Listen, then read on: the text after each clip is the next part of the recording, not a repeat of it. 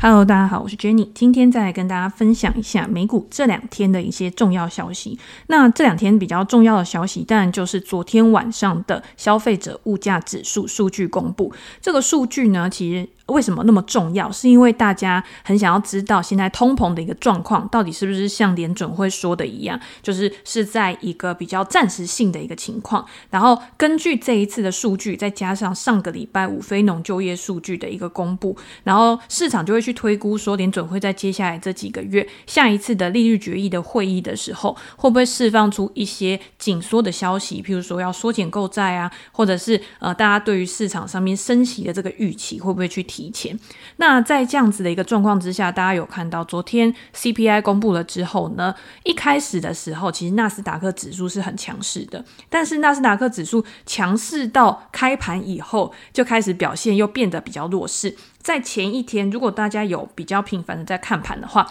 都会知道前一天在十点的时候，纳斯达克指数本来表现还 OK，就是也不是说特别强，但是在十点的时候，突然有一根黑棒小时线。如果大家去看小时线的话，这根黑棒其实杀得很凶。那通常一个呃巨量然后长黑下来之后，就会形成一个比较大的压力嘛。那市场上面一定要有比较多的量能去推升这个指数再重新往上。那你会看到，其实这个动能呢是比较。不够的，所以反过来看，就是你看纳斯达克指数是比较弱的，然后道琼跟 S M P 五百指数反而是比较强的。这个呢，其实是有很多的因素去组成的。那我在上一个 podcast 的时候有跟大家讲说，你不需要现在马上去看空这个市场，但是你从这个市场的一些微妙的一些变化，然后呃行情的一些呃转折，你可以去了解说你自己现在要怎么样去做你一个资金的调配。那道琼工业指数为什么表现的这么强的原因，除了我觉得呃现在就是经济数据很好嘛，然后开始又有一些呃通膨升温。的一些预期之外，拜登政府的这个基础建设，它有已经有一兆美元的一个基础建设已经通过了，然后未来会有一些桥梁啊、铁路啊这些基础建设的支出，然后也会造成未来在这个呃通膨上面或者是值域上面会不会有一个呃助长。的一个效用，其实也会造成道琼工业指数的呃发展应该会好于纳斯达克指数的。那这个当然都是我们对于这个大盘一个先初步的一个规划、初步的一个看法。那当然你要去细看的话，其实指数里面还是有很多成分股，它是表现的比较好的，有一些成分股它是表现的比较不好的。那我每次在跟大家讲这种盘势的东西的时候，其实我在昨天科技财经五报的那个 CH Clubhouse 的一个论坛里面，其实也有提到，其实讲大盘指数这个东西是很抽象的，就是我会告诉你现在趋势行情还在一个向上的轨道上面，这个绝对是没有错的，因为你今天大盘是代表整个市场所有的参与者他的一个情绪，然后他的表现去融合的。那今天趋势不变，有可能它是一直持续的向上，也有可能它现在是。是处于一个盘整的一个状况，你没有办法在这个行情盘整的时候，然后马上就去预测说之后这个行情是会向上还是向下的。所以我在这个时候呢，我都会告诉大家说，你现在趋势就是没有改变。你是指数投资人的话，其实你握着指数的部位，其实你的感受是不会有这么深刻的，甚至你也没必要那么快的去调整你的部位。但是如果你今天是主动投资人，然后你是做一些主动选股的，那你在这个时候，我相信每一个主动投资人，他多多少少一。一定会对手上的部位去做一些调整。以我自己来说，我当然也会呃逢高去减码我的部位，或者是我觉得有一些低档好的股票，我可能也会去做一些抄底啊，或者是分批布局的动作。甚至我手上目前也是有一些个股的一些空单，甚至是呃选择权的空单，然后来作为一些避险之用。那这每一个部位其实它都有一个它自己所扮演的角色跟功能。譬如说我今天我的多头部位，我就是看好这个公司长期的一个发展。甚至是我觉得它现在的技术形态表现是非常漂亮的，所以我现在手上还有一定程度的获利的时候，我不需要那么快的去获利了结。但是有一些个股呢，它可能是过去一段时间它已经上涨的幅度，我觉得已经有到我的一个预设目标。那在短期呢，你会发现它的技术形态有一个走弱的迹象，那我可能也会逢高去做一些减码，然后配置到我觉得未来有一些机会，然后或者是现在可能刚有一些形态突破的一些股票上面，然后来。作为我下一个阶段，可能是一个波段操作，可能是一季的操作，或者是一两个月的操作，然后来帮助我可以去增添我自己的获利。那为什么我会手上也有空单？是因为我觉得现在有某一些高成长股，它的估值过高，可能可能以基本面看它的估值过高，可能以形态面来看，它真的已经走到了一个弱势格局，走到一个空头格局了。那在这个时候呢，其实我也会去做一些呃空单的布局，因为我就是觉得它的向下发展空间是高于它的向上的一个发展空间的。那有的时候不一定只是纯粹靠基本面来做一个判定而已，一定是它在形态面上面也有让我觉得它可能有一点不行的那种迹象，你知道吗？那嗯、指数选择权的空单呢，是因为我觉得现在真的是在一个比较高档的。那因为我也有一些。呃，大盘的一些呃衍生性商品的部位嘛，所以我就两个去做对冲，然后去平衡我自己的一个报酬率。所以呃，因为我自己是用 IB 操作嘛，所以我的那个配置的一些呃资资本上面的一些配置可能会稍微有一点复杂，但是整体来说啦，我觉得我目前还是呃处于一个比较看多的一个趋势上面。那这个看多的趋势呢，目前就是还没有改变。那如果大家呢会因为最近这个盘势的一个盘整，或者是科技股的拉回有疑虑的话，你也可以去看一下，是不是呃，你手上的部位的一个规模已经呃大到，就是这个风险的承受度，你已经没有办法去承受的。那我觉得这个时候你去做一些减码，我觉得都是 OK 的。就是以你自己操作上面，你呃情绪的压力不会这么大，然后来作为你一个进出场的一个辅助判断吧。因为我觉得有的时候，如果今天行情真的回档很多，然后你的情绪又没有办法去呃做一个很好的一个控管，然后资金上面呢可能有。比较多的一个比重配置在这种呃波动幅度比较大的股票上面的话，你有可能会因为情绪的影响，而在最不好的时候去卖掉你手上的持股。所以这种东西就是，其实有时候基本面跟技术面还有情绪控管这三个呢，是在交易跟投资里面很重要的一个三个组成因素。然后这三个组成因素呢，都会去影响到你的一个决策判断，还有你的一个绩效表现。那在每一个部分呢，其实大家都可能要多花一些时间，然后多花一些精神，然后去做一个认识自己，然后找到一个最适合自己的一个操作方式。那我们讲完就是刚刚有基建，然后讲完我自己目前的一个操作的一个方法之外呢，我们还是回到昨天最重要的这个 CPI 的数据。昨天消费者物价指数其实它的一个增幅是没有太超出市场的预期的，甚至它的核心通膨的一个增速是没有高于市场预期，是低于市场预期的。所以也让市场一开始我觉得它科技股表现得很强势的原因，是因为既然呃核心 CPI 它没有高于市场的预期，那也就表示说目前这个市场上面。通膨的这个疑虑，真的有可能是一个暂时性的，是被市场所接受的。那你今天开盘之后，科技股表现又这么弱势，那代表什么？其实大家可以去思考一下，就是现在的行情，市场上面的参与者，他们对于未来的一个趋势还有政策的一个变化，其实一定是很敏感的。那既然他们都有一个集体的共识，我不能说集体的共识一定是对的或是错的，但是我觉得当下的这个表现，其实是很值得大家去关注。我等下再来跟大家讲说我自己的看法是什么。那你去看 CPI，就是消费者物价指数的细项的话，你会发现前几个月大家很议论纷纷，就是非常关注的这些二手车啊、交通运输，其实在这一个月呢都有明显的有比较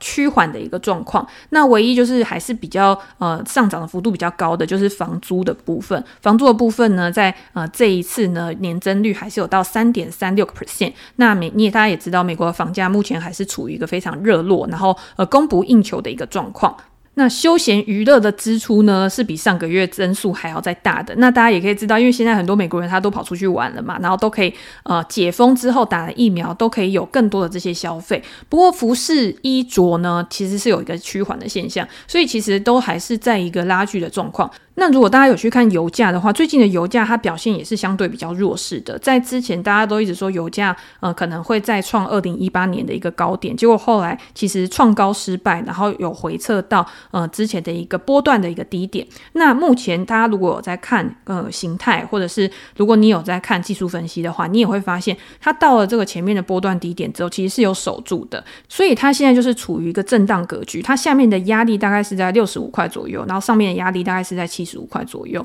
那如果在未来接下来这几个月呢，油价它就是在一个区间盘整。昨天美国也有出来说，就是希望 OPEC 他们可以去做一个增产，然后去维持油价的一个稳定嘛。我们之前说美美国都还没有出手，结果美国现在开始公开的去呼吁了。那我觉得这个也有可能会成为未来去抑制油价的一个呃主要原因。那我觉得油价它如果要崩跌，其实也是不好的。所以在盘整然后稳定，其实是一个比较好的一个状况。那如果它今今天是一个稳定的状况的话，我觉得对于通膨增温来讲，其实也是一个比较好的现象。所以我觉得，就这个消费者物价指数来看，我自己是不会很担心，就是通膨之后还有一个很明显的一个增长。那未来通膨有可能会受到什么呃事件或者是其他因素的一个激励？我觉得就是基础建设法案嘛。那我觉得基础建设法案可能是下一个大家会认为对通膨有一个推升的因素。那如果你今天你现在是在市场里面，我觉得啦，就是不需要对这个通膨有太多的预测，然后跟有太多的一个担忧。现在市场上面，它呈现给你的是什么样子，你就去接受它，然后你去把你的资金做一个最好的调配。好，那我们既然讲到了这个房价的部分，现在房租呢还是在一个持续上涨的一个状况。那这几天呢有公布了很多新创，然后呃高成长公司的一些财报。其实财报出来，有一些高成长公司它的股价反应都是非常热烈的，然后涨幅非常高。那我们就挑选一个就是跟房地产比较有关系的 Opendoor 它的一个财报来跟大家做分享。那如果大家还想要知道像什么 Fubo 啊，或者是 eBay 啊，或者是其他高成长股的财报的话，也可以到我 PressPlay 的专栏，其实我写的很多跟财报有关，还有我对于与他们的未来股价展望有什么样的看法，然后都有跟读者做一个分享。那 Opendoor 这家公司呢，它其实在过去这段时间，它是去年年底的时候才借由 SPAC 公开上市的嘛。那跟它比较类似的公司呢，包括像过去一段时间涨很多的像 Zillow 这个互联网的一个线上房地产平台，股价表现也在过去一段时间表现还不错，只是最近呢也是有一个拉回整理的一个现象。那 Opendoor 呢，它是在 SPAC 上市之后，其实它也是有一段蜜月期，但是蜜月期之后，它的股价也是开始下跌。这个就是很多读者。他有的时候会问我说：“诶，某一家公司可能刚分拆上市啊，或者是刚 IPO 啊，或者是刚 spec 啊，我会不会去买这些公司的股票？”我通常都会跟他讲说：“我会观察一段时间。我比较不喜欢就是在一上市的时候，我还没有看到一些呃基本面，譬如说它财报公布，或者是筹码面它的一个量价的一个关系比较稳定了之后，就马上去追价，然后做一个决定。”那 Opendoor 呢？它在最近的一个整理之后，它在昨天财报公布之后，其实盘后上涨了二十个 percent 吧。那就表示说，它的财报一定是非常的亮眼，然后给市场上面很多的信心，才会有一个这么好的一个反应。那这一次呢，财报数据其实两个都是优于市场预期的，它的营收达到十二亿美元。比分析师预期的大概十亿多美元高了很多，那比去年同期呢成长了六十个 percent，比上一季也成长了五十九个 percent。那你就知道，因为现在美国房地产就是非常的热络，然后房价也非常的高，然后这些热络呢都带动了买方跟卖方，他更有意愿去参与到这个房地产的市场。那 Opendoor 它的商业模式其实不是像我们那种永庆房屋、信义房屋那样子，就是做个中介，它其实是处于那 iBuyer 的一个呃商业模式。这个呢，它就是在市场上面去买下别人的房子，然后再卖给他的一个用户，所以他自己本身就是一个买方，然后他有一个自己的一个系统，去根据就是说实价登录啊，或者是很多的条件不一样，然后你的地点啊，然后去跟卖方，然后去议价，然后买入他的房子。那这个呃评价系统呢，其实是比较公开透明的，你可以去呃登录网站上面去登入你的一个地址，然后他就会算出你的房价大概是多少，然后他会买入之后，然后再去把这个房子翻修之后再去卖给别人，那它的营收来源当然就是服务费，然后这个服务费呢介于大概六个 percent 到十二个 percent 之间，然后买卖房地产之间的价差也是它的一个营收来源。那在第二季的时候，它在平台上面售出了三千四百八十一栋房屋，比第一季还要成长了四十一个 percent。然后每股经调整后的 EBITDA 呢，达到两千六百万美元，高于公司原本预期。他是说这一季会损益两平，所以你就知道从损益两平，从亏损然后由亏转盈，其实就是已经给市场上面一个很大的一个催化剂了。那他在第二季的时候呢，签订的那个购买契约也达到八千一百五十八户，比上一季还要大幅成长，然后库存呢也比上一季还要成长了两百二十四个 percent。所以在房地产持续还这么热络的一个情况之下，公司它也给了一个更乐观的一个营收指引。大家知道，就是股价美股的一个股价，它在财报公布之后，除了它过去的一个营运的一个绩效记录之外，它还会很看重就是公司给的一个营运展望，然后有没有优于市场上面分析师的预期。如果有的话，那就给了这个股价上涨一个更大的强心针。那 Opendoor 它在下一季的营收呢，预估是介于在十八到十九亿美元。远远高于市场目前估计的十五亿美元，然后调整后的 EBITDA 呢，大概介于一千五百万美元到两千五百万美元，也就是说下一季还可以去呃持续的一个获利的一个状况。那我们了解了公司管理层给的一些数字之后，我们自己要去思考，就是它到底有没有办法去达到这样的目标？你从产业面来看，或者从公司目前的一个营运概况，你去推估说未来的一个走向。那第一个当然就是美国的房地产市场，它的热络的一个状况，到底可不可以持续的一直下去？那房价可以持续上涨的一个情况，越来越多的买家进入到市场上面，然后他买了越来越多的房子，然后越来越多的成交量，这个成交量就是它。营收成长的一个非常重要的一个关键嘛，那所以呢，如果在这个房地产可以一直持续的一个热络的情况之下的话，对于这个 Opendoor 它一定是更有利的。那还有一个另外很重要的一个因素，就是在过去疫情之前，很多人他想要去买房子的时候，他是不是一定要到这个房子里面去看？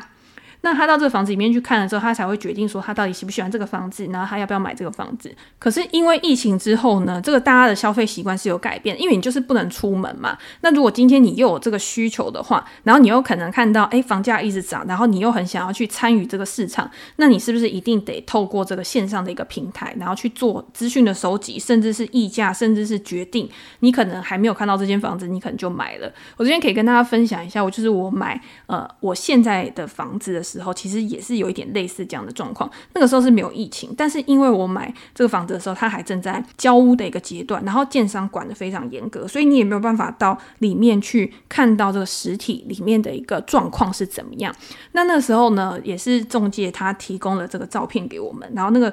当然也是因为我们对这个地区很熟悉啦，然后中介提供的照片给我们，我们那时候看到照片的时候就觉得，哎，好像真的不错，然后就真的在还没有看到实体的一个状况之下就买了这个房子。所以我在看 Opendoor 的时候，其实我有时候也会思考，就是说，如果未来啊这个房地产的市场真的都走向一个线上化，然后它可以做出一个很好的系统，然后真的可以让你看到这个呃房子很清楚的一个格局，然后细节，然后很多的不一样你注重的一个面向。其实像现在三百六十度看屋就是一个很好的一个方式嘛，就是让你可以透过镜头，然后就可以了解说这个房子它的一个内在结构是怎么样。有没有可能在未来真的会变成一个很普及的一个交易方式？我觉得还是有这个可能的。所以呃，这样对这些互联网的一些房地产平台来说，其实也是。很好的一个商业模式的一个转换。那像我前两天有写一个 Upstart 的呃财报分析，然后里面 Upstart 这家公司就是用 AI 的技术，然后去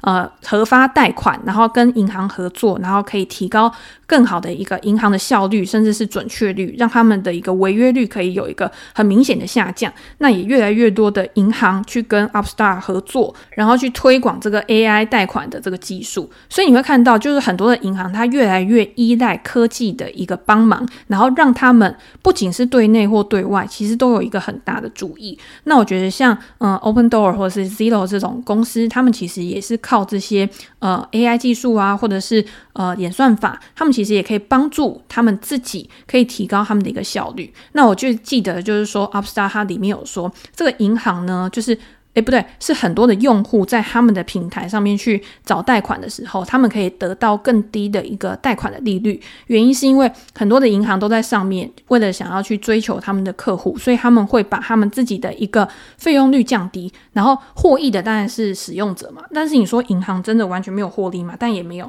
你今天如果呃，你把利率稍微降低一点，可是你可以吸引更多的贷款者来跟你做贷款的话，其实也是一种呃价跌量增的一个状况，就是你用比较少的一个利润去获取更大的市场。那在房地产市场搞不好也是这样子，就是你可以有更公开透明的机制，然后去媒合这些房地产，甚至是你卖房地产给别人。那因为越来越多的消费者他开始去信任你这个品牌，他信任你的这个评分机制，他信任你的一个交易条件跟交易流程，那也会有越来越多的消费者到这个平台上面去做房地产的一个买卖。那我觉得这个慢慢的也会形成公司的一个竞争优势、规模优势，甚至是网络优势，吸引越来越多的人进来。当然，到最后，呃，谁能留在市场上面，谁就是赢家。那市占率越高的公司呢，它的股价一定也是会跟着它的一个营运表现，然后水涨船高。所以我自己会觉得，Opendoor 这一次的财报其实是一个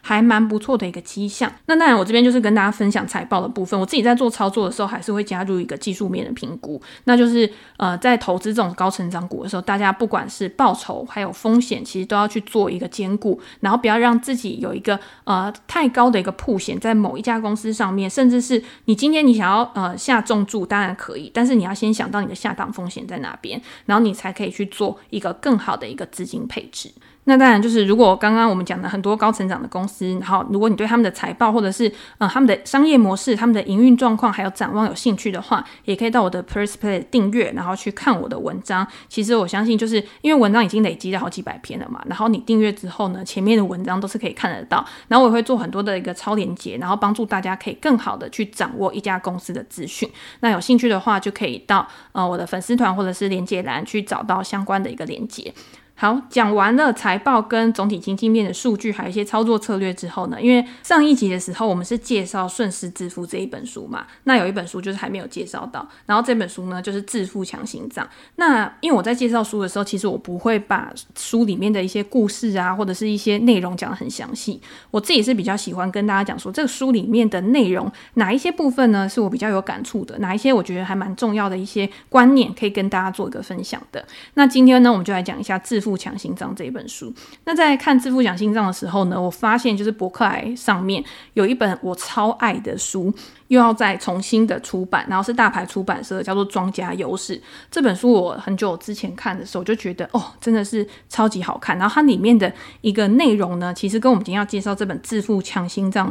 有一点点类似，就是他提供的观念。那如果大家有兴趣的话呢，可以这两本都可以做一个参考。那因为也有读者跟我讲说，我常常在 podcast 里面介绍很多书嘛，然后上一集其实介绍真的超多本的，然后可不可以把这些书呢，然后再呃，书单分享在 Facebook 上面，或者是分享在一些平台上面，让大家可以做一个后续的追踪。那我想了一下，因为书很多都是照片，然后我觉得在 Facebook 上面呢，我又不想一直发很多的照片去洗版大家。然后我平常也是常常在发一些呃跟盘势比较有关的消息，所以我突然想到，我还有一个 Instagram，就是 IG 的部分，然后可以去分享，就是我平常在看的书，或者是我觉得里面呢有哪一些文字是特别的触动到我，或者是诱发我一些延伸思考的，然后我就可以在我的 IG 上面去跟大家做一个分享。我之前呢，IG 一直想说我可以做一些很精美的图片，你知道吗？就是跟大家分享每天的盘势啊什么。可我发现现在 IG 上面真的专业的人真的太多，每一张照片都做得超精美的。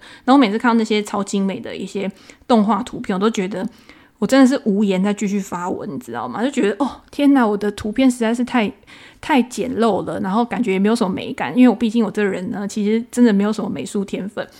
那我现在呢，就觉得说我 IG 就是发一些真的。对我日常生活里面很有帮助的一些观念，或者是我在读的书的照片，因为很很多书其实在平常的时候是没有办法，就是一直发文一直发文跟大家去分享，或者是有的时候看到一半，然后我又跑去看别的书，然后没有办法就是很及时的跟大家做一个互动。那在 IG 上面呢，其实我觉得用这样的方式，用图片的方式，或者是呃写一些延伸的思考啊，其实好像还不错，到时候来试看看。那从今天开始，然后。就可以开始去执行我这个小小的一个计划，然后希望可以持续的去发文，跟大家分享一些我觉得很重要的东西。好，那我们回到这个《致富强心脏》这一本书，这本书的作者呢叫做吴绍刚先生，那他是专业的职业的扑克选手。所以在这本书里面呢，当然从他踏上这个职业扑克的一个生涯是怎么样开启的，然后他在这个生涯过程当中呢，怎么样的持续让自己去做一个进步，然后达到他想要的目标，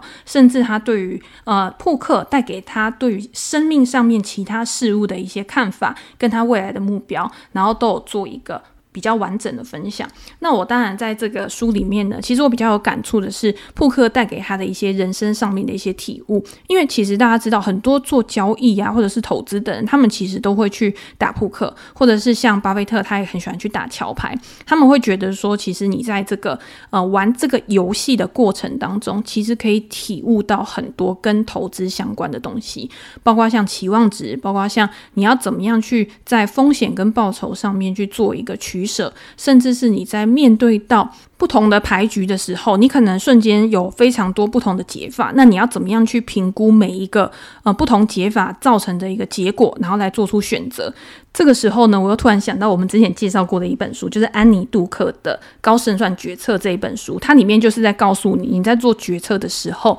你要怎么样去提高你的一个胜率，然后你在这个决策过程当中要怎么样去思考。这个大家可以去搜寻我粉丝团之前有分享过我自己读后的一个心得。那所以你在看这些书的时候，你会发现这些作者他们到最后他们的一个思维模式其实是很像的，即便他们呃所处的环境不同，他们呃在操作的这个商品、操作的这个游戏，他们的职业的游戏不同，但是他们在做决策的时候，他们的特质其实都是非常相像的。那我在读《致富强心脏》这一本书的时候，其实有一个故事我是最印象深刻的，应该是在比较前半的部分。那这个作者吴绍刚呢，他就说：“你今天。”要成为一个赢家，或者是你想要变成这个产业里面最优秀的这个人，你一定不可能跟其他人都做一样的事情。你应该要找到就是最适合你自己的一套系统或者是一套模板。那他在比赛的过程当中，其实他有去做很多的拜师啊，或者是阅读啊，然后去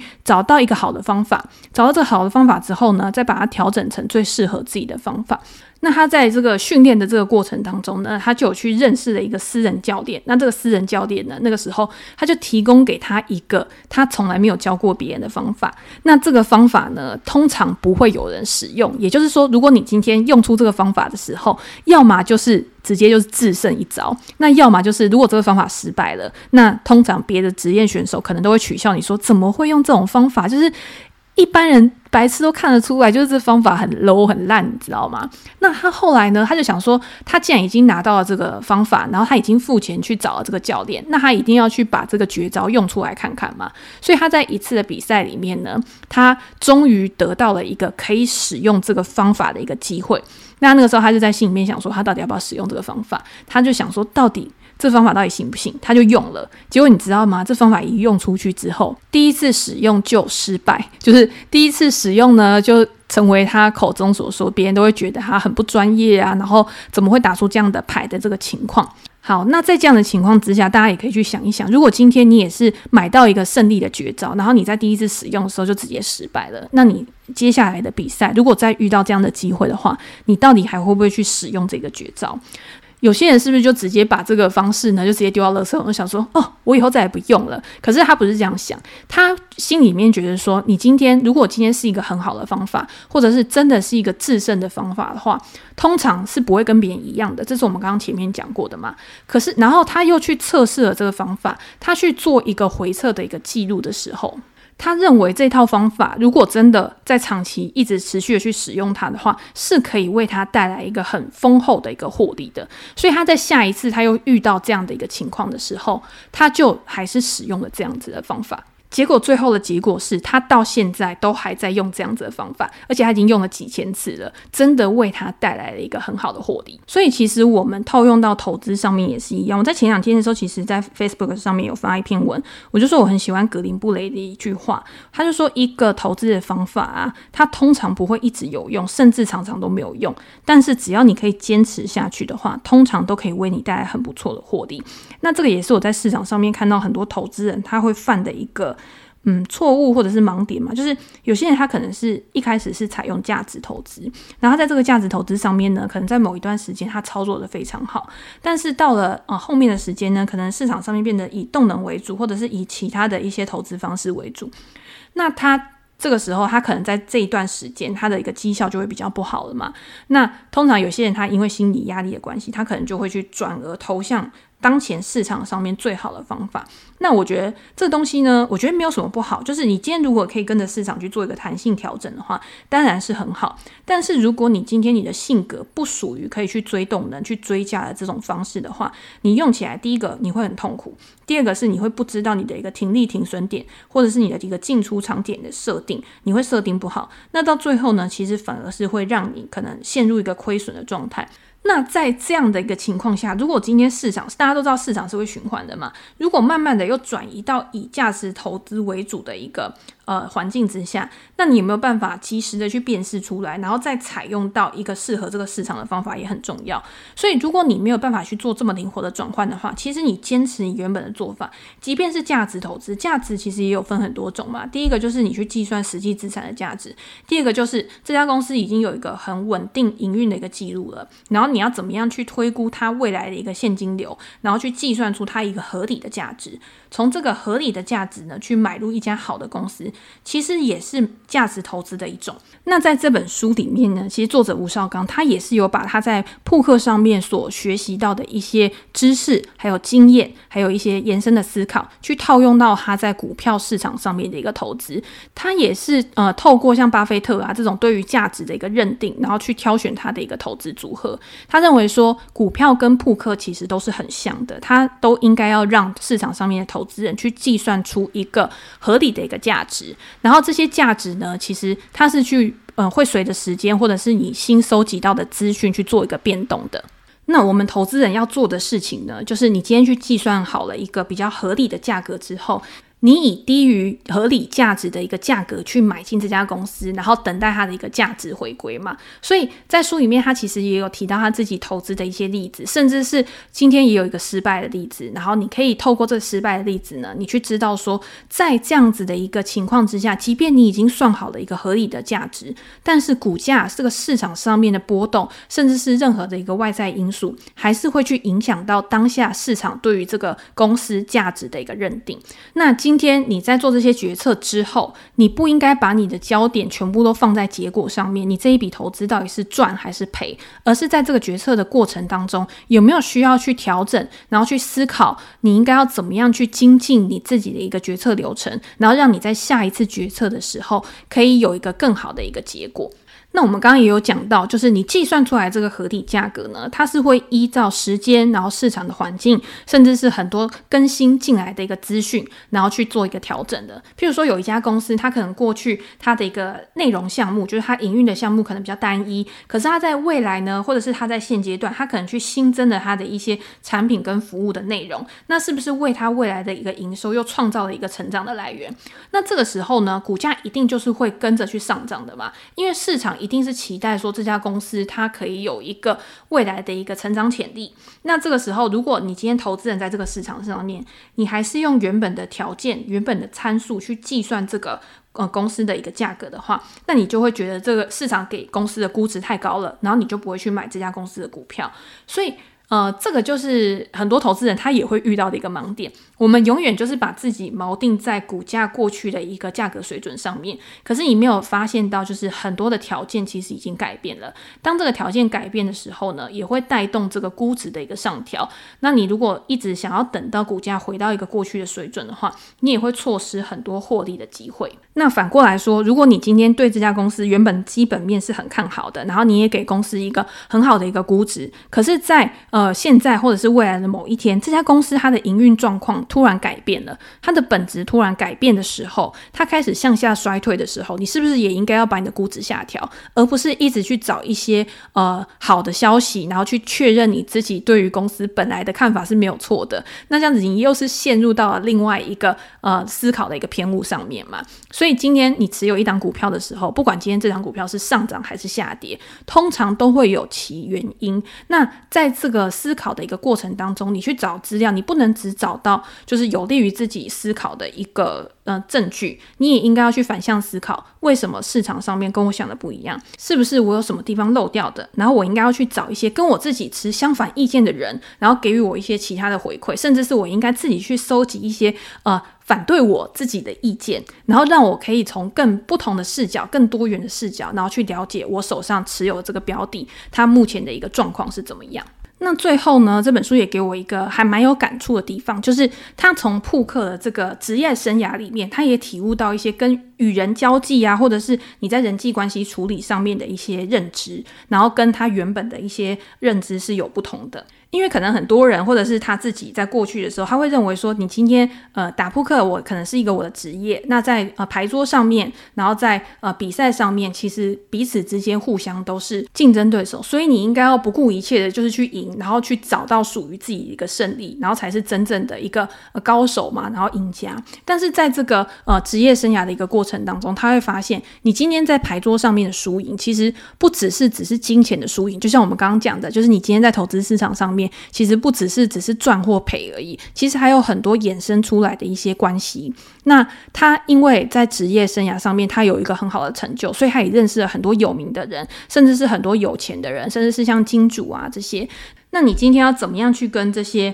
呃金主或者是比较有名有钱的人互动，甚至是要怎么样去跟你的竞争对手互动？他发现最好的方式就是你今天不要让人家一直觉得你是高高在上的，然后你只要赢了你就呃眼睛长在头顶上。你应该还是要在你赢的时候，然后你顺风顺水的时候，以一个同理心，然后去思考别人的一个角色，然后留一点后路给别人，或者是留一点就是余裕给别人，让人家不要觉得那么难堪，其实是很重要的。因为在这样的过程当中，其实大家靠比赛，或者是到跟你在面做人际交往的时候，他看到的当然不只是你这个人的专业技术而已。好，你今天你打扮很厉害，OK，你可以赢很多钱，OK，所以呢？大家要想到，所以呢，后面的那一个东西，他有没有想要再进一步的跟你交往，然后深交，甚至成为朋友，甚至成为一个有真的实际革命情感的伙伴？那他还是要注重你这个人格嘛？那我之前其实我不是也常常讲到，就是说一个人的投资风格其实是显示他自己本身的一个价值观。那今天在这种职业赛事上面，其实也是一样。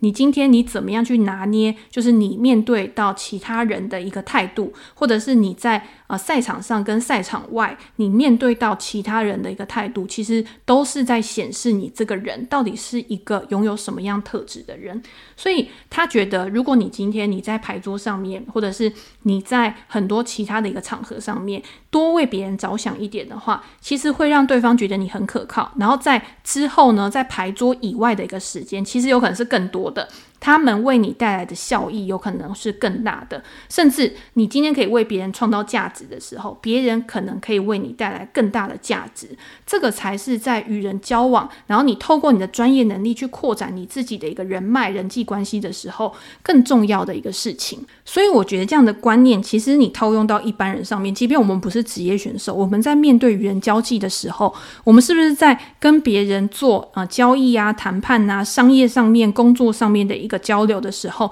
也可以用这样的方式，然后可以给自己就是带来一个更好的一个成果，更好的一个效果。我觉得这个是大家在读这本书的时候可以去思考的。好，那我们这本书呢，其实大概就讲我刚刚讲了三个我觉得比较印象深刻的点。如果大家有兴趣的话呢，可以再去买书来看。那下一次呢，我可以再挑一些我比较喜欢的书来跟大家做分享。然后我的 Instagram 呢，我也可以去分享，就是比较多就是相关的书籍或者是书里面我印象比较深刻的一些词句啊，然后跟大家分享。然后也希望大家可以去追踪我的 Instagram，我的 ID 是 JC Inside Group。然后大家也可以直接搜寻才女 Jenny，就可以找到我的 IG，可以跟大家有更多的互动机会。好，那今天就先分享到这边，我们下次见，拜拜。